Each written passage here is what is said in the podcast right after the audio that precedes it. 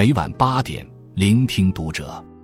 各位听友们，读者原创专栏现已全新上线，关注读者首页即可收听。今晚读者君给大家分享的文章来自作者三福。巨星情侣已殉情，这个世界存在着一股大火，地壳的运动永不停歇，大火的斗志也愈燃愈烈。数百万年的时间里，它窥探着人类，覆灭过生命，改变过社会。他张牙舞爪，几乎无所不能。大火里住着两个爱人，火是他们的初恋，是他们的媒人、情人，孩子也是他们的仇人。在他们有限的生命中，他们并肩前行，寻找深藏的火种。在炽热的情感与道义中，他们与火融为一体。以下是他们从大火的利爪中夺回的几帧珍贵的影像，以及最惊心动魄的爱情。生命的开始是平静的。法国东部莱茵河岸有片名为阿尔萨斯的土地，这里是法国最美的葡萄酒乡。悠悠的城堡安静地伫立在葡萄园间，酒香盈盈，随风摇晃。谁也不曾预料到，在这样的静谧下，悄然孕育着爆裂的生命果实。一九四二年，卡地亚出生在一个被葡萄藤包围的村庄，他被称为“怪咖”，因为个性与周围的孩子格格不入。他曾被送到专门治疗叛逆女孩的学校。后来，他苦苦哀求自己的父母。去了位于意大利的埃特纳火山，在这里，他遇到了命中注定的大火。埃特纳火山的脾气暴躁，有记载称，它是世界上爆发最频繁的火山之一，累计爆发超过五百多次。那一天，卡地亚运气不好，赶上了他生气的时候，或者说是命运第一次眷顾了他。汩汩的岩浆在黑色的岩石间流动。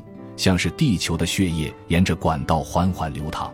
卡地亚说：“我第一次看到这片活生生的大地，确认了我想象中和阅读的画面都是真的。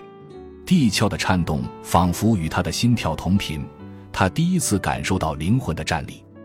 同样的感受在另一个男孩身上也曾出现。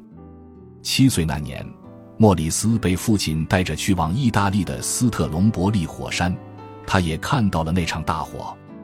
在此之前，他是一个沉迷于地球本身的孩子，时常幻想自己生活在远古时代，是一颗化石、一粒种子。在与自然的解谜游戏中，他借此逃避现实的生活。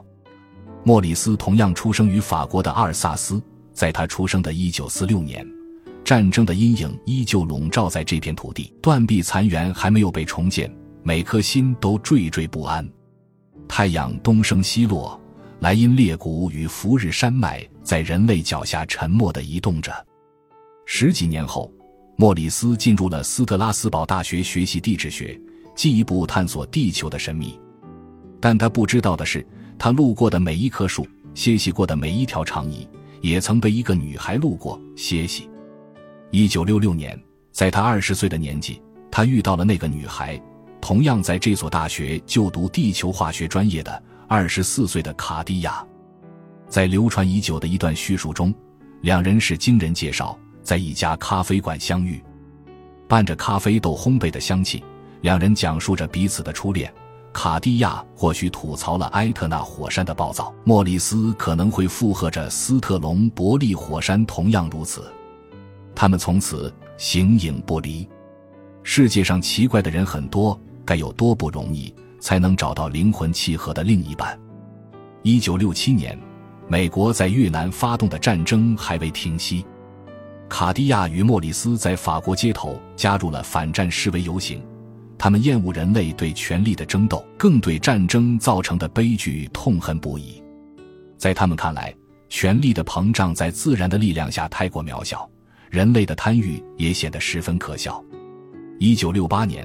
法国地质学家勒比雄等人提出了板块构造的假说，认为地球岩石圈是由六大板块拼成，海洋和陆地的位置总在不断变化。卡地亚夫妻自然成为最早接触到该学说的科研人员之一，他们顺势而为，将人生投入到了追击板块的运动轨迹。我难以理解人类，虽说我自己也是人。但是我相信，我们住在火山附近，远离人类，才能爱上人类。这一年，两人靠着微薄的补助金，开着由他人捐赠的汽车，带着一个人类朋友去了冰岛，正式展开对火山的研究。但火山这个老朋友对他们的迟到似乎有些怨气，一路上车子抛锚了二十七次，最后被撞成了残骸。更惨的是，莫里斯被火山的怒意袭击，受了伤。在火山口积攒的雪水被温度炙烤到不断沸腾。卡地亚刚做完样本的物质检测，一回头就看到莫里斯右脚踝的皮肤开始层层脱落，他的右脚意外踏进了一百四十度的泥水中。莫里斯并不在意，甚至还有些骄傲。这就是火山学家的尽力。一九七零年，两人举行了婚礼，在圣托里尼火山岛上度过了蜜月。他们决定以后的人生中不会再出现孩子。从现在起，人生只有火山，火山，火山。莫里斯擅长动态的摄影，卡地亚更喜欢平面的相片。地质学出身的莫里斯检测地震活动，化学家出身的卡地亚则负责分析气体的化学组成。理解是爱的另一个名字，再也不会有比他们更适合彼此的爱侣。在他们的镜头下，火山被撕掉神秘了的面纱，展示出一种别样的美貌与力量。汩汩流动的岩浆像是大地的血液，火山的喷发也像是地球心脏的跳动。拥有如此爆裂力量的东西投射到两人的眼睛里是如此轻易自由。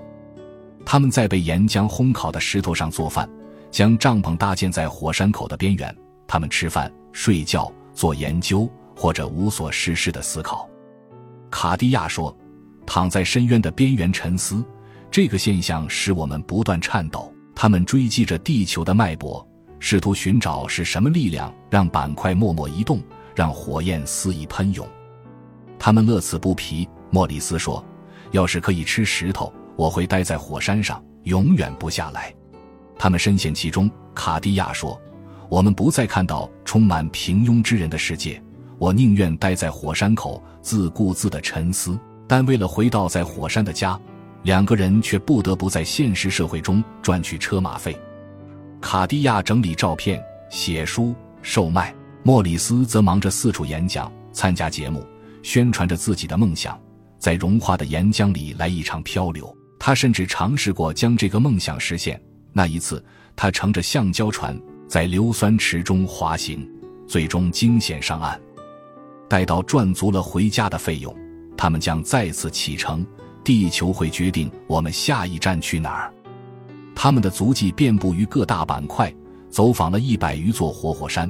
卡迪亚说过：“我会跟着莫里斯，因为如果他死去，我宁愿和他一起，所以我会跟上。”在莫里斯口中，对这段感情也曾有过定义：“我卡迪亚火山，这是一个爱情故事。”夫妻俩是反对给火山分类的，在他们看来，每座火山的性格都独一无二。只有老年人和书呆子会把东西分类，逼着整个时代套用他们的模型。夫妻俩只是简单的将这些老朋友分成了两组，好比人类社会的男性与女性。一种是红火山，板块分离，地面深处的岩浆涌出。红火山更贴近于人类对火山的想象，火焰会像河流一样流淌，可以预知流向，它们迷人却并不危险。一种是灰火山，板块碰撞时产生的压力与热气不断累积。灰火山爆炸时会产生不亚于核武器的威力，对人类社会造成巨大的灾难。它被莫里斯形容为一个引信被点燃的炸弹，但没人知道引信还剩下多长。比如，公元七十九年的维苏威火山爆发，摧毁了当时拥有两万多人的庞贝古城。一千年后，考古学家无意中发现了这座深埋于火山灰下的古城。曾经炙热的火山灰冷却成石块，凝成了形态各异的尸体造型。这里由此成为了意大利的著名景点。再比如，1883年的卡拉卡托火山爆发，使得75平方千米的海岛崩塌了三分之二。这次爆发还引起了海啸，超过三万人因此丧生。火山灰在天空中漂浮了约一年的时间，使整个世界的日落都显得格外绚烂。有一种说法是，挪威画家爱德华·蒙克正是受此影响，创作出了那幅举世闻名的画作《呐喊》。一九八零年五月十八日，美国位于华盛顿州的圣海伦火山突然爆发，火山的喷发柱高达两万四千四百米，灰烬落到美国西部的十一个州，光明的白昼被火山灰涂抹成黑夜。在一组被火山学家记录的照片中，可以看到整个西北区的山体瞬间消失，变成了浓密的灰色烟雾。只是这看似轻盈的烟雾中夹杂着巨量的石块与流沙，可以轻松夺走任何生命。距离喷发点北部十公里之外，火山学家戴维·约翰斯顿正在此处观测。他给世界留下的最后一句话是：“温哥华出事了。”火山碎屑流汹涌而至，一切戛然而止。得知消息后，莫里斯与卡地亚第一时间赶到了现场。他们在废墟里找到了好友戴维遗留下的录像带，却没有找到他的身体。后来，他们在火山灰中待了三个月，与其他火山学家们一起对这次爆炸的力量进行估算，投掷到广岛的那颗原子弹的两万五千倍。那一刻，卡地亚与莫里斯决定减少对红火山的探索。将研究重心转移到危险的灰火山上。他们给这个残酷的恶魔起了一个称号——杀人火山。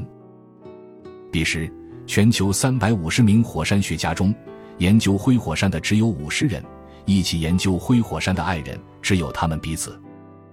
只是，科学技术在不断进步，地球被一点点揭开未知的面纱，但预测火山依旧是一桩天方夜谭。